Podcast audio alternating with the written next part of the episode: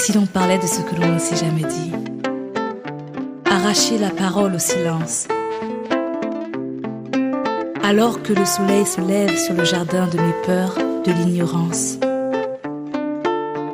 Illuminer les coins obscurs du labyrinthe de ma liberté. Si maman m'avait dit. Bonjour amis du jour, bonsoir amis du soir, c'est Diane Audrey, bienvenue sur mon podcast Si Maman m'avait dit, un podcast qui nous invite à nous connecter à l'essentiel et à nous découvrir aussi par la même occasion. Je crois que nous avons tous eu ce petit moment, on aurait aimé que maman nous dise ce petit quelque chose. Alors comme vous le savez, comme je vous ai annoncé dans le précédent épisode, c'est l'ONG Free Press Unlimited qui nous accompagne tout le long de cette fin de deuxième saison. Et euh, c'est l'occasion de le remercier d'ailleurs d'avoir cru en ce podcast et d'avoir cru en nous. Cette ONG souhaite à sa manière participer à la réponse de l'Afrique face euh, au Covid-19. De ce fait, nous vous raconterons toujours les mêmes histoires, avec en bonus à la fin de chaque épisode un échange entre le docteur Steve Moukam et mon collaborateur Herman comme et pour rappel pour soutenir le podcast vous pouvez aller sur la plateforme Tipeee en tapant le nom du podcast tout simplement si maman m'avait dit pas de panique comme toujours je partagerai le lien dans la présentation et je profite pour vous rappeler que le podcast est disponible sur toutes les plateformes Apple, Google, Spotify ou encore la plateforme qui nous héberge encore. C'est le moment de passer à ma nouvelle invitée qui est Marie-Laure. Bonjour Marie-Laure. Bonjour Diane Audrey, bonjour. Comment ça va? Ah, je vais très bien. Merci.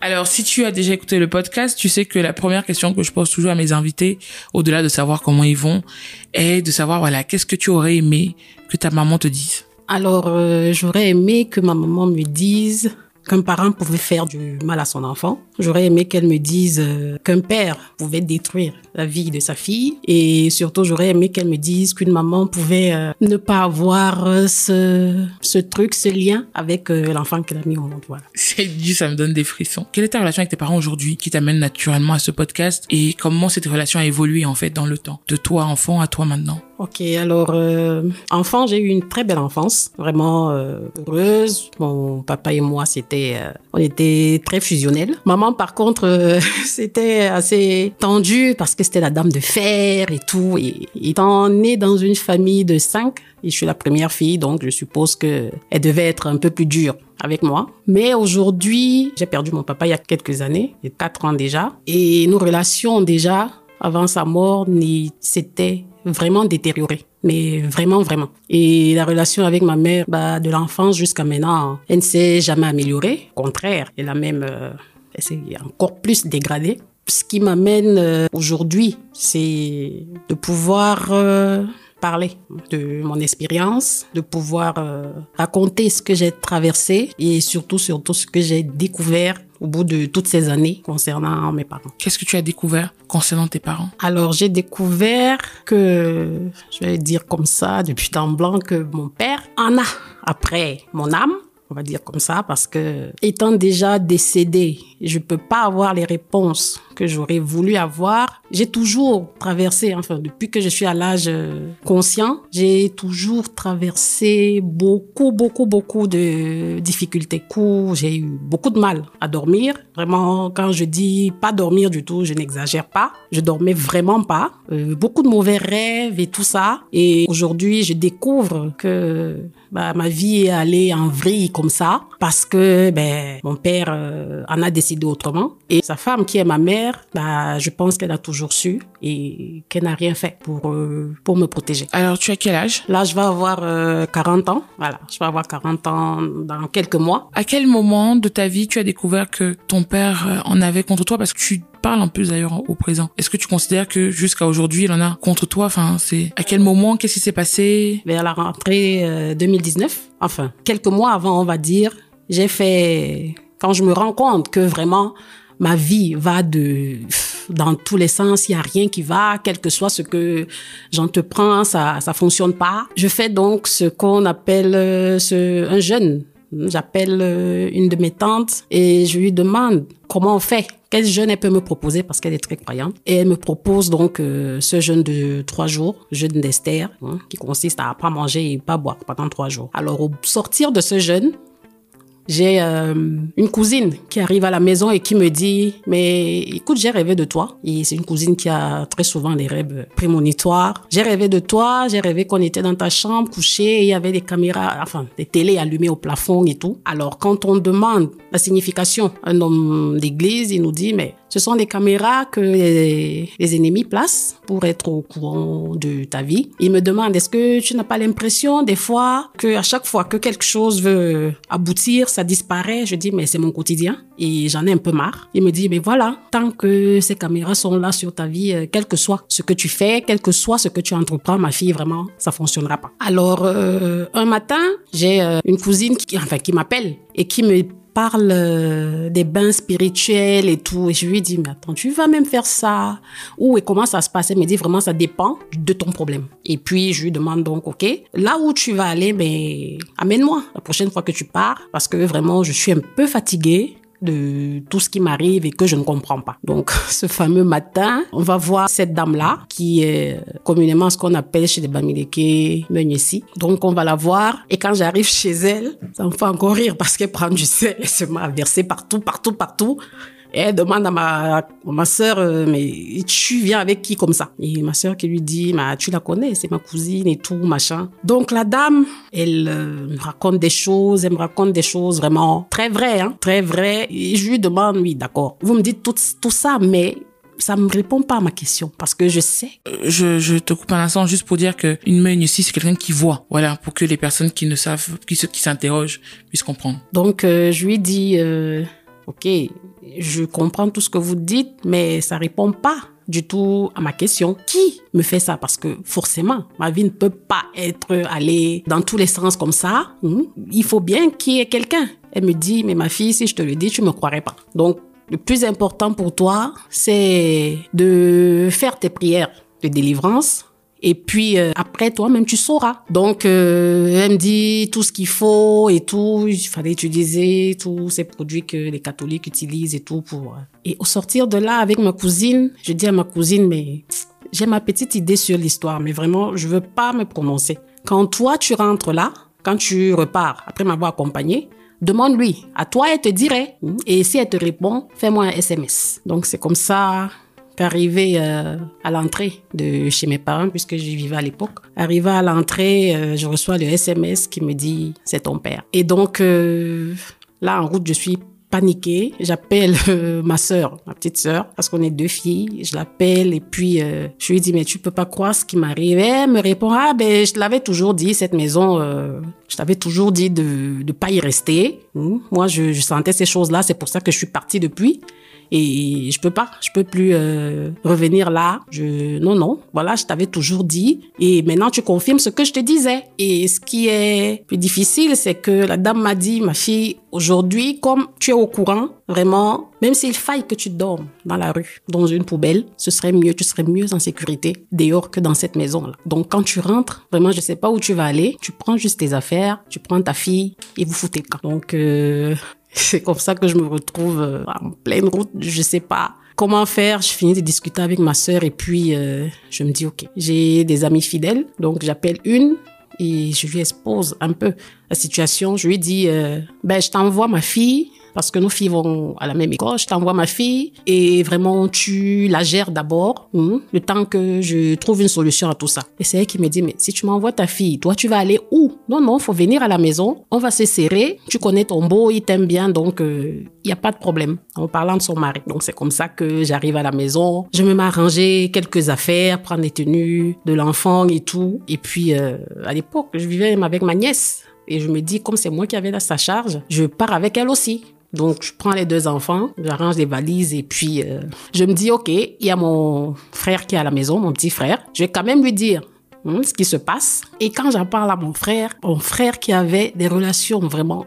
hyper tendues avec mon père. Alors là, c'était l'eau et le feu dans la maison. Et je suis étonnée par ce revirement-là. Il me dit, mais écoute, je peux jamais croire que mon père était sorcier. Je ne peux jamais croire que mon père pouvait faire du mal à ses enfants. Donc, ce que tu me racontes là, c'est des conneries. Plus il parle, plus j'ai cette sensation que ce n'est pas avec mon frère que je suis en train de parler. Donc plus il est en train de parler, plus il s'énerve, plus je regarde ses yeux et plus je me rends compte que non, ça, c'est pas, c'est pas normal. Mon petit frère, en temps normal, ne prendrait pas le parti de son père comme ça. Donc, j'arrête la, la discussion et puis je lui dis, OK, on en reste là. Je prends mes affaires et puis je m'en vais avec les enfants. Alors avant de continuer, euh, moi j'aimerais savoir qu'est-ce qui fait finalement que tu dis ça à ton petit frère et ta petite sœur? Parce qu'on pourrait se dire que sous le choc, tu prends juste tes affaires, tu fuis et après tu expliques. Qu'est-ce qui fait que tu prends le temps de leur expliquer? Et aussi ma question c'est, tu vas avoir 40 ans et tout ça date d'il y a deux ans. Pourquoi tu as mis autant de temps pour te questionner sur tout ce qui t'arrivait Et quel a été le cheminement pour réagir ou te réveiller en 2019 Je décide de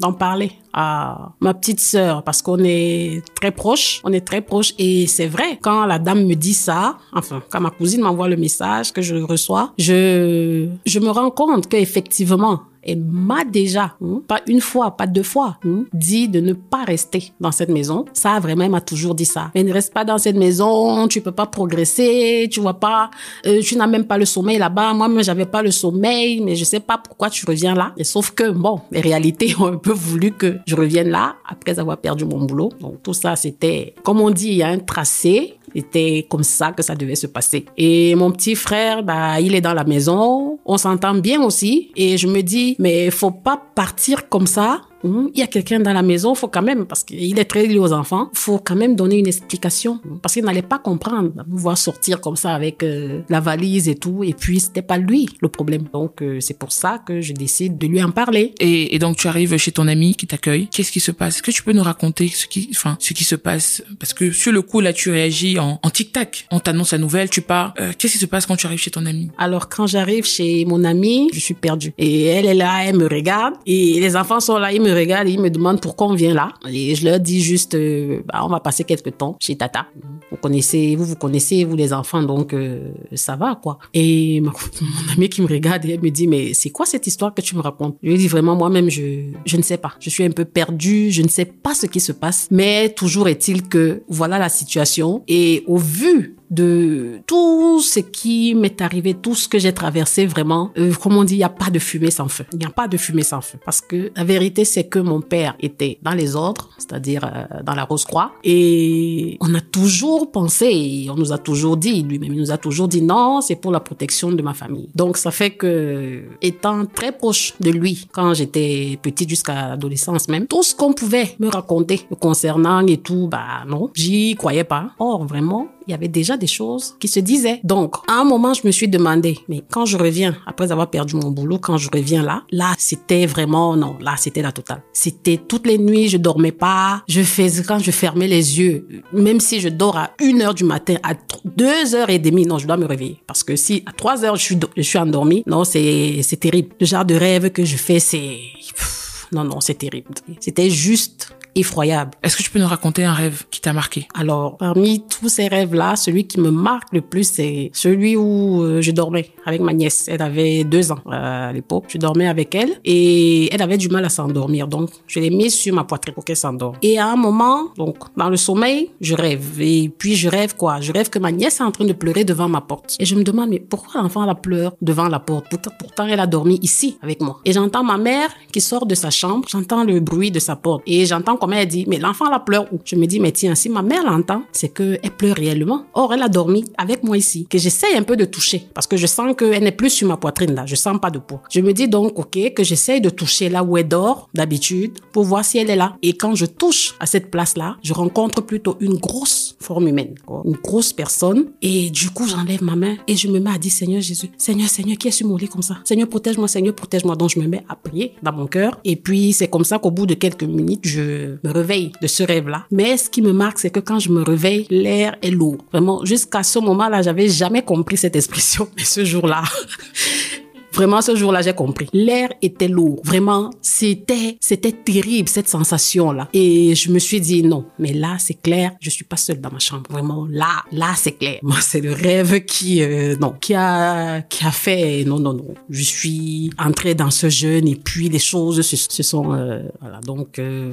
c'était, c'était vraiment terrible. Et donc, de chez mon ami, là, je commence mes prières. Je commence mes prières avec la dame. C'était deux et sa Et ce qui me marque pendant les prières, c'est que à chaque fois que la femme priait, elle donnait un objet, elle appelait un objet qu'il y avait chez nous. Donc, un objet qu'il y avait chez nous, Comment ça? Bah, un objet comme euh, il y avait, on avait à l'époque, enfin je sais pas, peut-être c'est encore là, on avait une poule blanche avec une un bec rouge à la maison. On avait euh, cette colombe qui est accrochée au plafond. On avait euh, cette panthère qui est à l'entrée. Et puis euh, quand la dame priait, elle priait, elle priait et disait que la personne Hmm, D'accord Se transformer. Donc, dans ses prières, comme ça, j'entendais hein, comment elle parlait et elle criait. Oh, euh, il se transforme en machin. Et après, comment s'appelait Coq rouge, coq blanc avec un bec rouge. Je me calme, c'est quand même assez particulier. Après, elle me dit un esprit de colombe.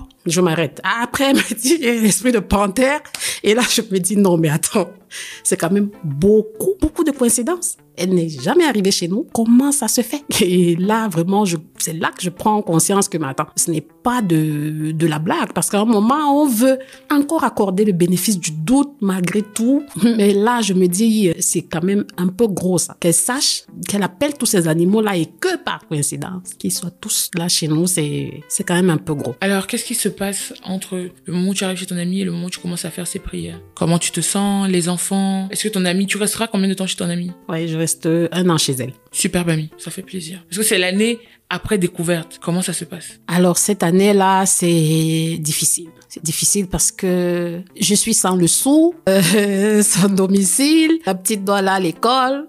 Et vraiment, heureusement, c'est une super amie. Vraiment, elle a tout pris en charge, euh, le déjeuner de l'enfant, tous les goûters, tout, tout, tout. C'est elle et son mari qui, euh, qui s'en occupaient. Parce qu'il fallait absolument que je trouve de l'argent pour euh, acheter produits pour euh, ma délivrance et vraiment les produits de délivrance ça coûte pas ça coûte pas 5 francs et dans la mesure où je n'avais pas 5 francs donc j'ai encore appelé euh, cette bande de super amis que j'ai. Et ben, elles ont tout fait. Alors, est-ce que tes amis connaissaient ton père, connaissaient tes parents? Comment ils ont réagi? Est-ce qu'ils t'ont ou ils t'ont directement cru? Oui, mes amis connaissaient mes parents et vraiment, elles, euh, elles n'en revenaient pas. Vraiment, c'était compliqué parce que connaissant mon père, c'était quelqu'un de souriant, de gentil, de très calme, de posé. Vraiment, celui à qui on donnerait le bon Dieu sans confession. Et c'était difficile. Mais savent aussi que je ne suis pas du genre à me lever comme ça et à raconter des histoires. Donc, euh, du coup, là, elles m'ont dit non, mais quand j'ai essayé un peu de leur raconter parce que mes problèmes de sommeil et tout ça, elle connaissait même. Elle se disait que ah, toi tu aimes trop la vie, c'est pour ça que tu dors pas. Donc euh, quand j'ai essayé un peu de leur raconter ce que je ne leur avais pas dit pendant toutes ces années là, tout de suite euh, non, non, elles ont compris, elles m'ont dit, OK, de toutes les façons, on va voir le reste devant. Hein? Tant que ce sont des prières, ça fait pas de mal. Donc, euh, nous, on va gérer ça. Et vraiment, elles ont tout géré, vraiment tout. Donc, j'ai fait euh, environ huit mois de prière chez cette dame-là. C'était Où? C'était euh, à Bipanda, dans un quartier à Bipanda. Donc, huit mois de prière, c'était c'était difficile. J'avais la mine malade et tout le monde me demandait, mais Marie-Laure, qu'est-ce qu'elle a? Qu'est-ce qu'elle a? Tout, Comme tout le monde qui voyait mes amis demandait, mais qu'est-ce qui se passe? Enfin, mes amis disaient juste non, elle ne va pas bien, elle va pas bien et tout, mais ça va aller bientôt. Vraiment, j'avais vraiment la mine malade, mais vraiment, c'était c'était digne d'un film nigérien ce que je, je vivais, même pendant les, les prières. Alors, avant de savoir ce qui s'est passé durant les huit mois de prière, si tu peux en parler, moi j'aimerais savoir, c'est à partir de quel moment que tu as commencé à faire des rêves? À partir de quel moment tu as compris que ce que tu vivais n'était pas normal? C'est-à-dire, quelles, sont, quelles ont été les situations dans lesquelles tu as vécu? Tu dis par exemple, tu as perdu ton emploi. Euh, les situations vraiment bizarres, où toi tu t'es dit que, mais, comme on dit chez nous, c'est la malchance ou c'est quoi seulement? Alors, euh, Là, on est en, quand je commence à travailler, on est en 2000, euh, en 2006. Quand je commence à travailler, je perds mon boulot en, en 2013. Voilà, je perds mon boulot en 2013. Et déjà, donc euh, de 2006 à 2013, je vivais plus à la maison, j'étais en location. Et puis en 2010, je me marie avec euh, le père de ma fille. Et puis en février 2000, euh, 2011, Dès que la petite naît, on se sépare. Vous vous divorcez? Enfin, parce que tu dis vous vous séparez, vous vous divorcez? Oui, là, je... Donc, à ce moment, je demande le divorce et puis le divorce est prononcé quelques années après. D'accord. Alors, qu'est-ce qui te motive à divorcer à ce moment-là? Alors, c'est vraiment ce que d'autres appelleraient une broutille. C'est vraiment une histoire de, cigarettes, de boissons. Et puis, euh,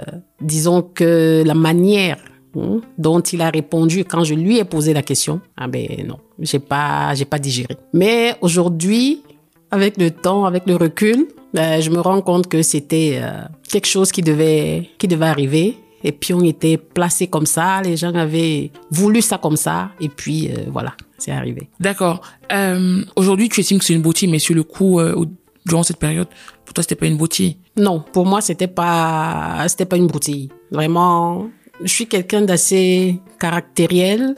Je, j'aime, comme on dit, je n'aime pas qu'on se foute de moi. Alors, mon ex-mari à l'époque, il savait ce que je pensais de la cigarette. Je sors pas avec les fumeurs. Ça, il le savait. Et donc, euh, je me suis dit, OK, dans la mesure où tu te mets à fumer ou tu te mets à boire, à rentrer tard et sachant pertinemment que l'odeur de la bière me, me, dérange, ça veut dire que, mais là, tu, c'est, tu pousses un peu. hein. Ça veut dire que c'est du mépris, ça veut dire que tu as arrêté de me respecter. Et donc, euh, je lui ai dit, bah écoute, avant notre mariage, je t'avais dit, dès qu'on s'est rencontrés, j'aime pas la cigarette. La bière, tu peux la boire, d'accord.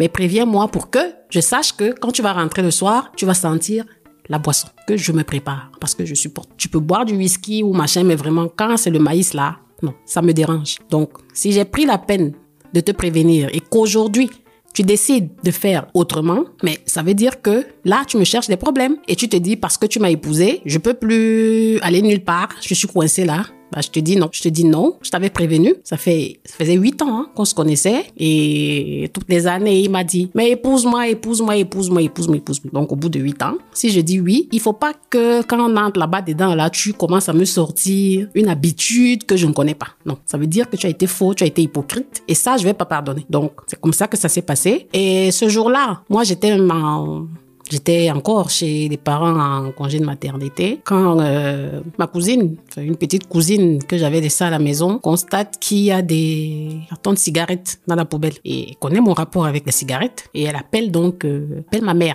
et elle dit à ma mère mais demande à Marie-Laure si elle sait que tonton fume et ma mère qui sait qu'on parle pas de mes histoires comme ça lui répond bah non je vais pas lui dire euh, je vais dire à sa tante et elle appelle sa sœur pour lui dire et sa tante, sa sœur qui lui dit bah moi non je parle pas appelez sa sœur. Donc c'est ma sœur donc qui m'appelle et qui me demande est-ce que ton mari fume? Je dis non t'es sûr? Je dis bah non. Et puis euh, elle me dit bah écoute voilà voilà voilà voilà voilà. Donc lui quand il arrive je lui demande il me répond euh, bah que ceux qui t'ont dit ça euh, bah, continue à leur demander.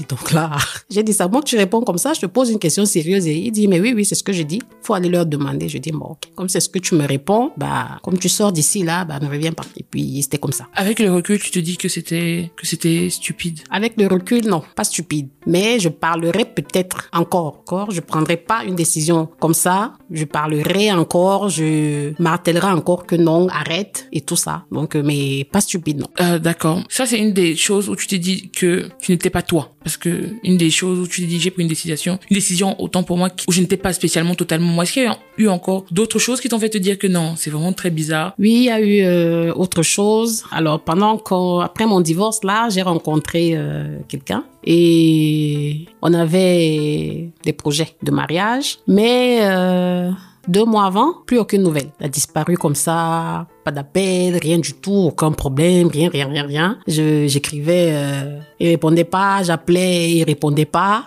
Et donc là, j'ai fait euh, vraiment, vraiment, vraiment une, une grosse, grosse, grosse dépression. Parce que j'étais déjà d'abord dépressive, j'avais euh, des envies de, de suicide, j'étais vraiment, euh, j'avais plus rien. J'avais plus rien pendant, je suis restée chez nous là pendant sept ans. Donc pendant les sept ans là, j'avais plus rien du tout. Vraiment, je me levais le matin, je voyais juste ma fille là, et puis je me disais, ok, pour elle, je vais faire un effort, mais euh, vraiment, j'avais plus rien du tout. Donc après euh, la disparition de cette personne là, alors là, je me suis dit non.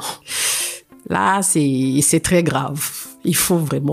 Et on est en quelle année là? On est en quelle année là? Alors là, on est, euh, on doit être en 2000, euh, 2010, 2018, on est en 2018. Et qu'est-ce qui se passe entre 2018 et 2019 Qu'est-ce qui se passe? Alors, euh, entre 2018 et 2019, donc quand je me rends compte qu'ok, de ce côté-là, ça donnera pas non plus, quel que soit ce que j'entreprenais, le projet que je mettais sur pied, il capotait. Là, vraiment, j'ai commencé à, à penser à mettre fin à mes jours. C'était la première fois que cette idée te venait ou tu avais déjà eu des idées de suicide? Est-ce que tu as essayé de te suicider d'ailleurs ou tu n'as jamais passé à l'action? Non, j'ai jamais essayé de de me suicider. C'était, euh, mais c'était vraiment euh, la première fois que cette idée-là me me venait. Mais qu'est-ce qui t'a donné Qu'est-ce qui quel- Comment cette idée est née en toi? Qu'est-ce qui a fait que tu t'es dit j'ai envie d'en finir? Quels étaient tous ces malaises ou ce ou ce malaise qui t'empêchait finalement de de voir la lumière devant? Quand on reste euh, persécuté pendant sept ans, quand on ne dort pas la nuit, quand on entreprend tout, rien ne donne, quand on a l'impression que on est répulsif, personne ne vous aborde vraiment rien du tout, il y a rien de bon dans votre vie, il y a rien, rien. mais vraiment quand je dis rien, c'est c'est vraiment rien du tout. Il y a rien qui fonctionne. Il y a rien.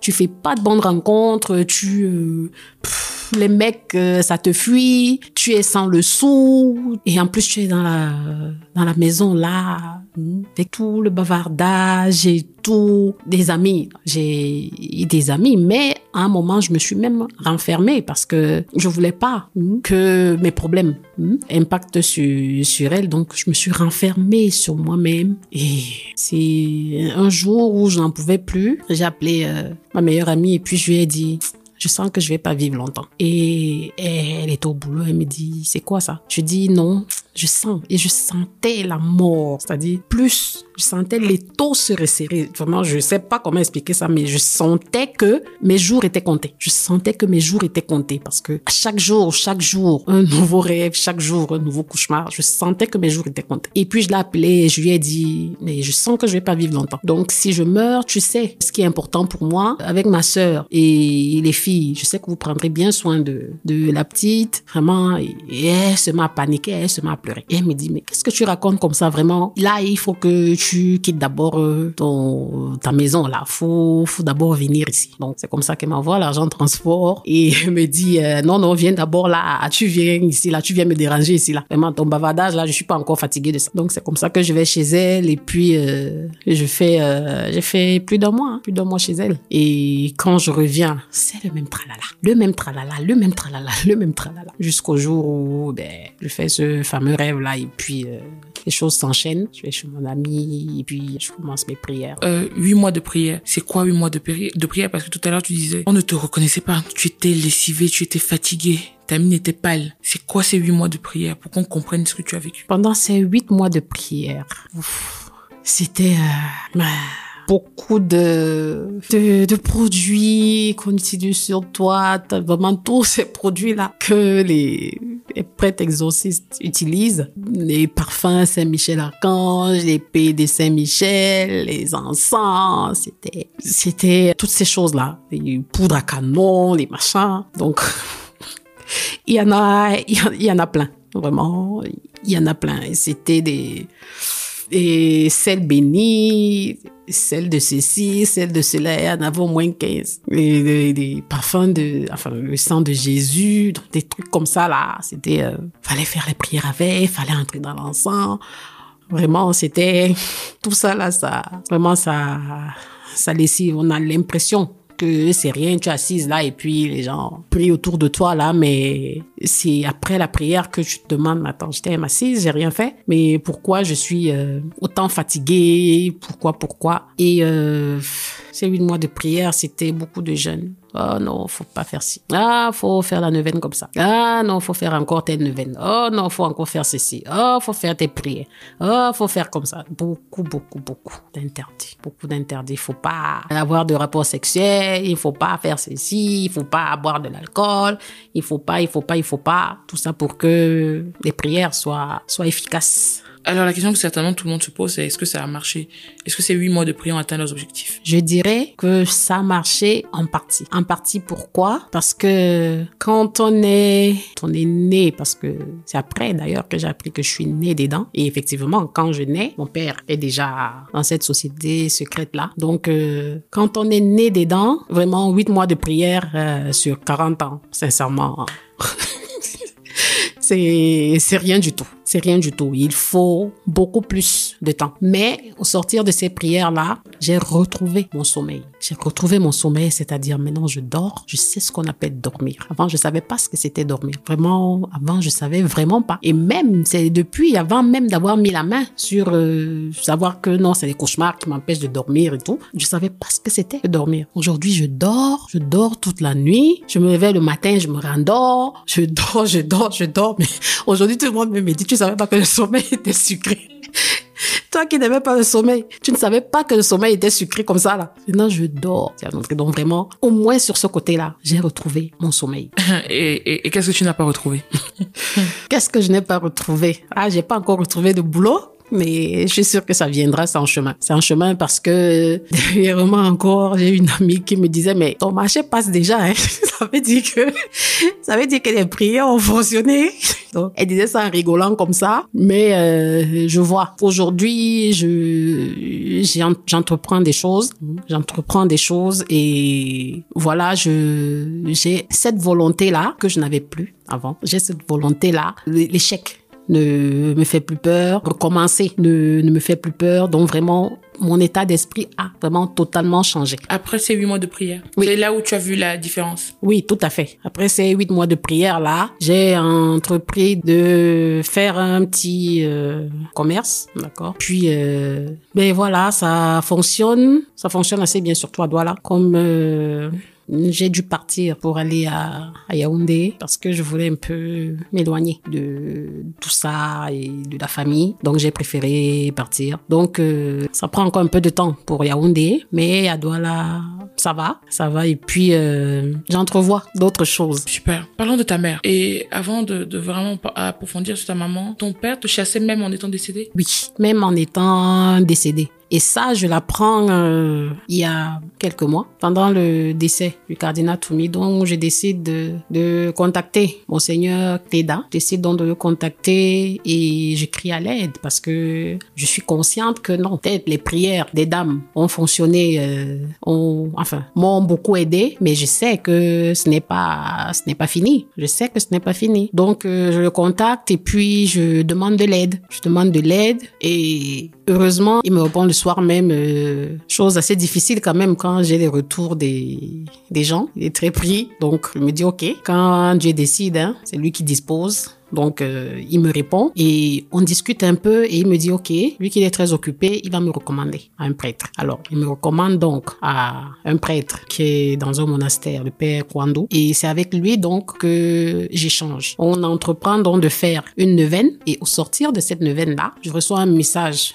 de monseigneur Cléda qui me dit euh, mais ma fille écoute euh, le père Kwando m'a dit des choses m'a fait des révélations terribles. Ton père était euh, dans des sociétés secrètes et euh, il euh, t'en veut énormément il te il te cherche. Donc euh, on va commencer un autre travail et moi je vais intégrer cette nouvelle neuvaine là parce qu'il y a des choses que que je dois faire. Il y a des choses à faire qui sont importantes. Et il me dit à un moment on veut bien pardonner on veut bien que enfin ne pas répondre, mais il y a des situations où on est obligé et chez toi c'est compliqué. Donc va discuter avec le père Kwandou et puis quand tu discutes avec lui, tu lui donnes ton OK sur ce qu'il va te demander et là on engage. Donc quand je repars vers euh, le prêtre, il me dit euh, mais il faut qu'on ait ton accord parce que on a constaté que même si on fait nos prières et tout et qu'on laisse ça comme ça, mais tu seras toujours sujet à ce genre de choses. Toujours, toujours, toujours. Donc Là, on n'est pas obligé d'appliquer la loi de Moïse, qui est œil pour œil, dent pour dent. Donc, on a besoin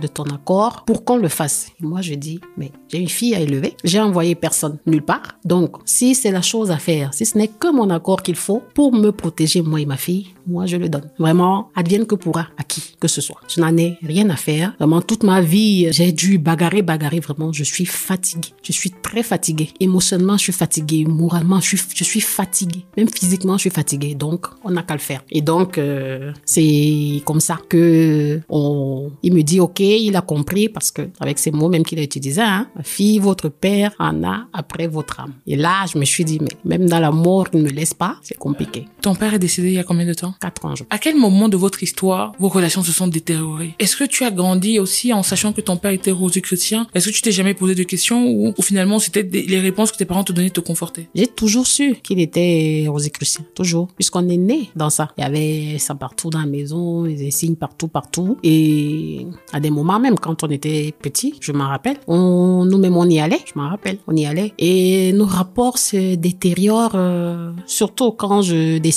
de me marier, parce qu'il n'est pas d'accord avec mon choix. Donc là, nos rapports euh, en prennent euh, un sérieux, sérieux, sérieux coup. Et depuis lors, euh, ils se sont pas vraiment amélioré. Donc là, ça a empiré quand euh, j'ai perdu mon boulot et que je suis revenue là à la maison. Donc là, c'était euh, non non non, c'était c'était pire, c'était pire. Et je me dis que aujourd'hui, hein, que ça devait être comme ça. Et aussi, je me dis aujourd'hui que, enfin, j'ai plus de doute, hein, on va dire, sur le fait que ce soit lui, parce que j'ai vu comment il aidait les gens. Les gens venaient tout le temps à la maison là. Il y a des gens qui venaient à la maison, ni tout machin, non, ils viennent pour se faire aider et tout, ni enfin, si je peux appeler ça de l'aide. Et je me demande, mais pourquoi mon père étant un grand maître rosicrucien, parce qu'il était, hein, pourquoi je n'ai pas le sommeil dans sa maison? Il pouvait faire ça. Il avait le pouvoir de faire ça, de traquer, je sais pas moi, les sorciers ou machin. Pourquoi je n'ai pas le sommeil dans sa maison? Et en plus, je lui en ai parlé. Tout ce qu'il m'a dit, c'est ouais, mais c'est rien. Euh, prends euh, cet insigne-ci, tu mets euh, ta photo, tu mets de l'eau, gna gna gna, tu mets sous ton lit. Chose que j'ai jamais fait d'ailleurs. C'est Dieu seul qui sait pourquoi. Peut-être j'aurais même scellé quelque chose là-bas sans, sans le savoir. Donc euh, aujourd'hui, euh, même avec ma famille, c'est c'est compliqué. Avec tes, ta mère, avec tes frères, tes sœurs? Oui, avec ma sœur, ça va parce que euh, elle est, elle est focus dessus que non, non, non, elle doute pas. Mais euh, avec mes frères, c'est compliqué parce qu'ils me croient pas. Ils me croient pas du tout. Ils me disent euh, que je sabote leur père partout, que je vilipende son nom. Et même ma mère, hein, elle me dit que je traite son mari de sorcier et tout. Donc, Alors revenons peu à ta maman, parce que élément clé, élément de, de, de départ même de ce podcast. Quelle, quelle est la relation ou quelle image tu as de ta maman enfant? Comment tu grandis avec cette femme? Tu dis tout à l'heure, tu dis je pense qu'elle était au courant. Est-ce que tu penses que c'est parce qu'elle était au courant qu'elle a mis de la distance entre vous pour ne pas avoir mal par exemple? Avec ma mère, aussi loin que je m'en souvienne, hein, nos relations euh, n'ont jamais été une relation de mère à fille. Déjà, ma mère voyageait beaucoup, donc elle, euh, elle nous a pas vraiment élevés. C'était toujours ses sœurs ou les domestiques qui étaient là. Mais elle a une relation très particulière avec ma sœur. Relation que elle et moi, on n'a jamais, vraiment jamais eu. Elle euh, et aujourd'hui, j'ai des souvenirs qui me reviennent où elle me disait toujours, Eh, mais c'est ton père, c'est pas ton mari, c'est mon mari, sache-le. Donc, euh, quel que soit ce que tu fais, il sera jamais à toi, machin, donc des trucs comme ça. Donc vous avez une sorte de relation de, de une sorte de rivalité. Tout à fait. Qui venait d'où? Enfin, avec ton recul aujourd'hui. Pourquoi une maman peut penser que sa fille veut, veut accaparer son mari? Ben, aujourd'hui, je me dis que peut-être parce que j'étais euh, la femme spirituelle de son, de son mari et donc euh, qu'elle le savait. Et puis voilà. Et encore, il y a ce souvenir qui me revient. Une fois, mon père travaillait euh, dans un village et il y a amené mon grand frère qui a vu sa maîtresse. Il est revenu. Ma mère n'a rien dit. Il y a amené ma petite sœur qui a vu sa maîtresse. Elle est revenue. Ma mère n'a rien dit. Et c'était mon tour d'aller le voir là-bas. Et quand je reviens, oh là, c'était grave. Ouais, mais tu vas, tu vois les maîtresses de ton père. Oh, tu fais des trucs dans mon dos. Et trucs comme ça, et des trucs comme ça. Je me dis, mais attends, je suis la troisième à aller là-bas. Tout le monde là, a vu la femme là. Hein, et j'ai pas entendu de bruit. Pourquoi c'est quand c'est mon tour que ça bavarde? Est-ce que tu en veux à ta mère? Oui, je dirais pas non. Oui. Pourquoi? Je lui en veux parce que elle ne m'a pas protégée. Je lui en veux parce que j'ai l'impression que qu'elle m'a jamais aimé, jamais. Parce que il y a jamais rien de bon concernant qui sort de sa bouche. Alors c'est un peu compliqué. Quand on est quand on est maman, toujours dire du négatif sur sa fille, c'est qu'il y a quelque chose, il y a quelque chose. Et le pire, c'est que elle ne parle pas. Même ma sœur lui a demandé dernièrement, mais est-ce que tu as une dent contre euh, Marie-Laure? Il dit non. Il dit mais comment ça non? Elle dit mais non, c'est son père qui avait dit que quand il quand il va mourir, il va beaucoup souffrir. Et ma sœur qui lui dit mais attends. Et toi, tu as fait quoi quand il t'a dit ça? Est-ce que tu lui as renvoyé ses paroles? Il a levé les épaules. Et ma sœur qui lui a demandé, mais si ça avait été moi, est-ce que tu serais restée silencieuse? Bah évidemment que non. Comment aujourd'hui tu élèves ta fille après avoir vécu tout ça? Enfin, comment tu comment tu l'élèves en fait? Parce que c'est beaucoup de choses. Pour ma fille, déjà, depuis que tout ça s'est passé, je la tiens déjà. D'abord, éloignée de sa grand-mère, parce que je me dis, euh, quand on n'aime pas l'arbre, on peut pas aimer le fruit. Donc, je la tiens éloignée de sa grand-mère. C'est vrai qu'elle ne comprend pas. Elle me pose souvent des questions. J'arrive plus ou moins lui dire quelque chose, mais euh, vraiment, moi, je suis, euh, je suis pas comme ma mère et vraiment, je remercie, je remercie vraiment le ciel pour ça. Je suis pas comme ma mère. Je suis euh, très câline. Je sais encourager ma fille. Je sais lui dire à chaque fois que je l'aime. Je sais lui dire euh, qu'elle est forte. Je sais lui dire qu'elle est brave. Je sais l'encourager. Vraiment tout ce que ma mère ne faisait. Pourquoi c'est important pour toi de le faire? Simplement parce que je me dis que on peut choisir, quoi. on peut choisir de devenir quelqu'un d'autre. On peut choisir d'être différent de ce qu'on a appris. On peut choisir d'être différent de, des personnes qui nous ont élevés. Alors, il nous reste, euh, il me reste trois, quatre questions. Ma question là, c'est comment tes parents étaient? Ils étaient heureux? Ils étaient. Est-ce que dans ton enfance, c'est la famille parfaite? Ou déjà, même si tu étais proche de ton père, tu sentais qu'il y avait un problème avec ta mère Quel regard tu avais sur tes parents? Est-ce que tu avais l'impression que ton père aimait ta mère? Est-ce que ta mère aimait ton père? Alors, euh, mon père, aussi loin que je m'en souvienne, c'est toujours plein. C'est toujours plein de ma mère. Euh, ma mère a un caractère très fort et lui, il était plutôt très calme. Donc euh, c'était euh, des fois des bagarres, c'était toujours des mots ouais mais j'aurais dû épouser quelqu'un d'autre vraiment, c'est que j'en suis pas là ouais. aujourd'hui. C'était des reproches comme ça. Donc déjà euh, oui, ils avaient leur moment de complicité mais euh, c'était aussi euh, beaucoup de bagarres et puis euh, des querelles et tout ça. Donc voilà. Est-ce que tu essayais de parler avec ta mère en tant qu'adulte après avoir fait toutes ces prières, tout ce parcours? Est-ce que tu as essayé de je sais pas si c'est affronter ta mère mais parce que si tu dis tu disais tout à l'heure mon père n'est plus là, donc j'aurais certainement pas de questions, de réponses à mes questions. Est-ce que tu te dis pas que ta mère peut avoir euh, des éléments de réponse? Est-ce que tu n'as pas, tu n'as jamais voulu la confronter? Est-ce que même dans tes prières, tu as souvent demandé à ce qu'elle te parle? Alors, euh, une fois, on a eu euh, une petite réunion de famille, ma mère et mes frères, et puis euh, deux de ses sœurs, où j'expliquais justement tout, tout ce qui m'arrive. C'était après, euh, c'était après, non, c'était même pendant mes prières avec euh, les dames, là, où j'expliquais tout ce qui m'arrive et tout. Et j'ai vu, hein, tout cela, ce qu'ils euh, pensaient. Chacun a dit ce qu'il pensait. Mes frères, euh, ils me croient pas, je raconte n'importe quoi. Père m'aimait beaucoup. Et tout ça, machin. Donc, ils comprennent pas pourquoi je raconte tout ça. Ma mère, euh, bah, pareil, hein, elle a suivi. Mes frères, je raconte n'importe quoi, je dis je n'importe quoi. Alors que, pendant que son mari était encore en vie, c'est toujours elle qui disait, c'est un sorcier. Mais direct, quand il meurt, non, non, c'était euh, le mari parfait. Dans quel cadre elle disait que son mari était un sorcier? Parce qu'elle était énervée ou pas? Parce que des fois même quand tu es énervé, tu me dis que ma soeur c'est une sorcière. Dans quel cadre elle disait que son mari était un sorcier? Mais dans le cadre euh, vraiment sorcier, genre, euh, il voulait la tuer. Et que, euh, et elle lui rappelait souvent ça, que quand tu es venu m'épouser, on t'a dit dans notre village que si mon pied bouge, c'est toi et toute ta, ta, ta, ta famille qui bougeait. Donc, euh, tu ne peux rien me faire.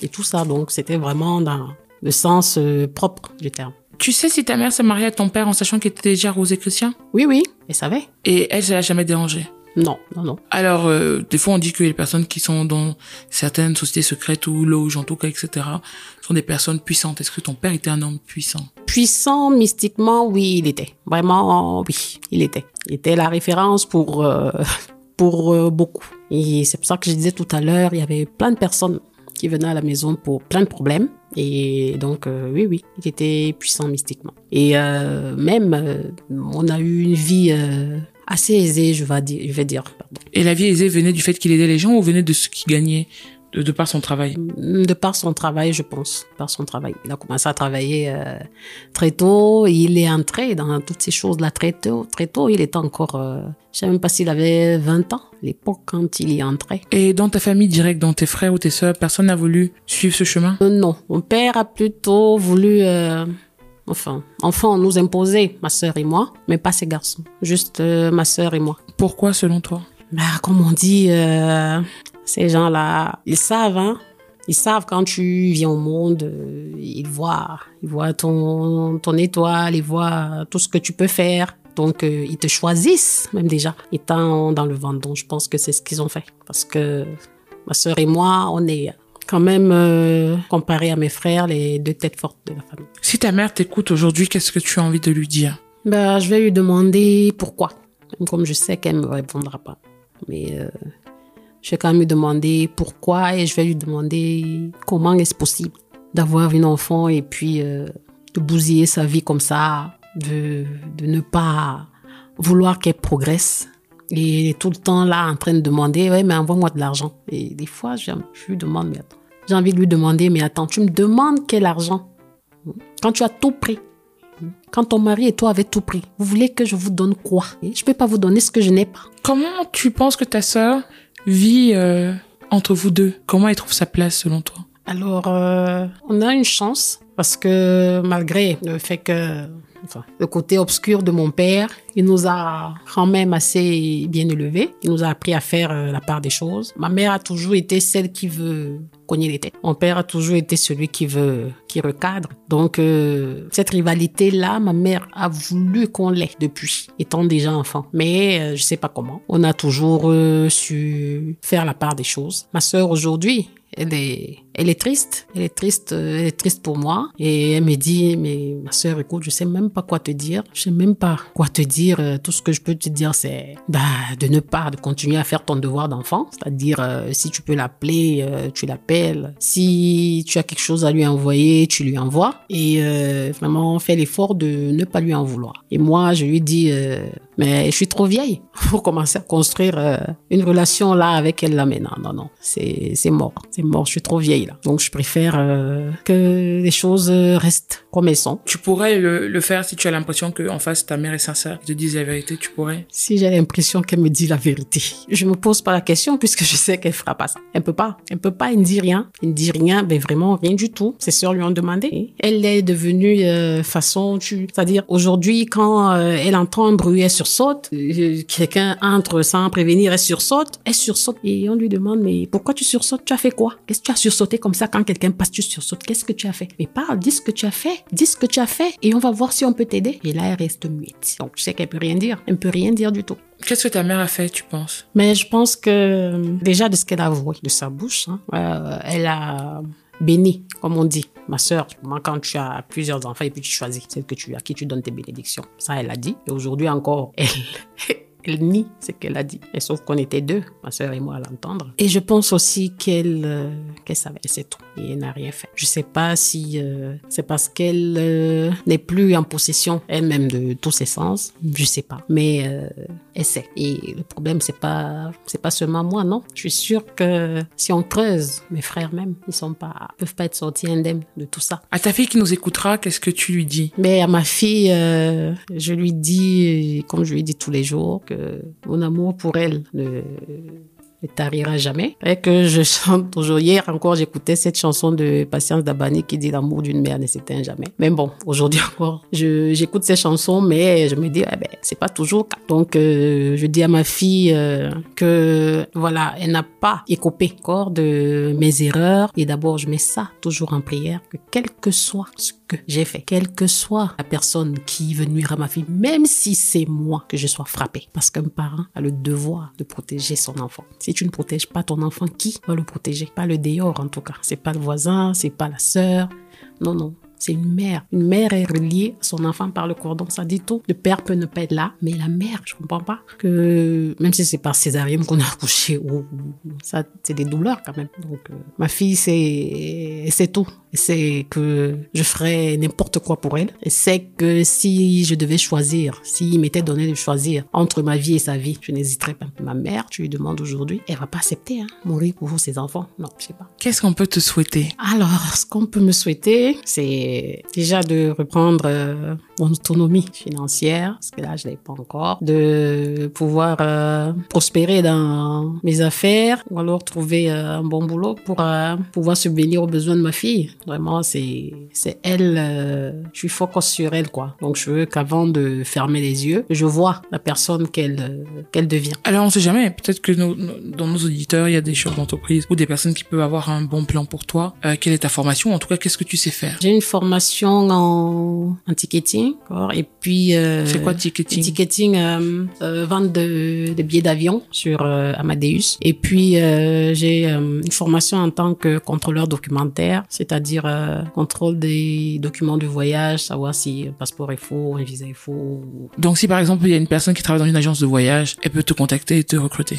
Oui, tout à fait. Ta fille a quel âge aujourd'hui 11 ans. Est-ce que tu te souviens de toi à 11 ans? De moi à 11 ans, non, pas vraiment. Alors, à la petite fille ou la jeune femme euh, de 20 ans, parce que tu auras bientôt 40 ans, qu'est-ce que tu lui dis à cette femme qui a eu 20 ans il y a 20 ans? Je lui dis de continuer, braver les épreuves de la vie parce que c'est clair que j'en ai vu des vertes et des pas mûres et euh, aujourd'hui, ma- je suis fière de la personne que je suis. Vraiment, je, sans me vanter, je le dis, je suis une bonne personne. Et mes amis que j'ai, c'est depuis 25 ans moi, peuvent le, peuvent le confirmer. Je suis une bonne personne et ce n'est pas grâce à à ma mère que je le suis et non pas non plus hein. totalement grâce à grâce à mon père non. Alors, euh, tu m'as contacté il y a quelques jours sur Facebook et, et je regarde très peu malheureusement les messages de ma page Facebook, mais on a un peu échangé. Pourquoi c'était important pour toi de participer à ce podcast et comment tu te sens après l'avoir fait? C'était important parce que je voulais partager mon histoire. Très souvent, je, je lis des, des commentaires dans certains groupes Facebook et tout ça où on dit ouais mais euh, faut honorer ton père et ta mère, euh, tes parents sont tes dieux sur terre et tout ça. Et moi,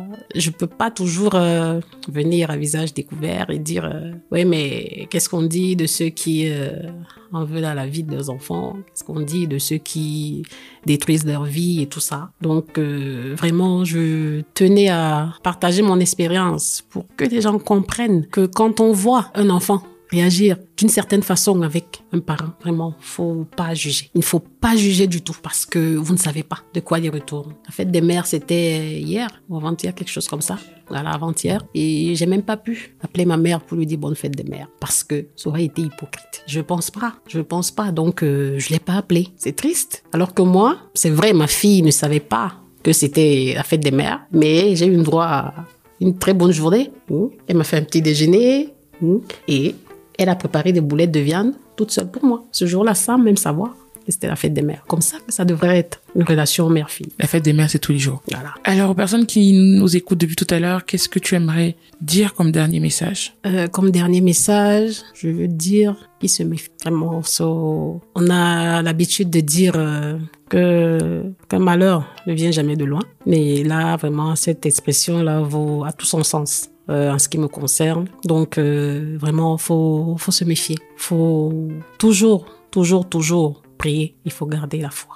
Vraiment, c'est important. Si je n'avais pas gardé la foi, c'est que je suis pas là aujourd'hui. Et comment tu te sens après avoir participé à ce podcast? Bah, je me sens, on va dire, euh, libérée parce que j'en avais, à part à mes amis, j'en avais encore euh, jamais parlé. Donc, ces temps-ci, j'essaye de mettre ça sur, euh, sur écrit quand, quand j'ai du temps. Mais là, vraiment, euh, parler comme ça à quelqu'un et me dire que, mais ça peut aider et réveiller d'autres personnes, c'est, ça me soulage. Écoute, c'est le but d'être dans un espace de bienveillance. Et, euh, et merci beaucoup pour ce moment, pour ce partage et de nous avoir fait confiance, d'avoir fait confiance à toutes les personnes qui écouteront ce podcast. Ils sont environ 10 000 par épisode. Ah.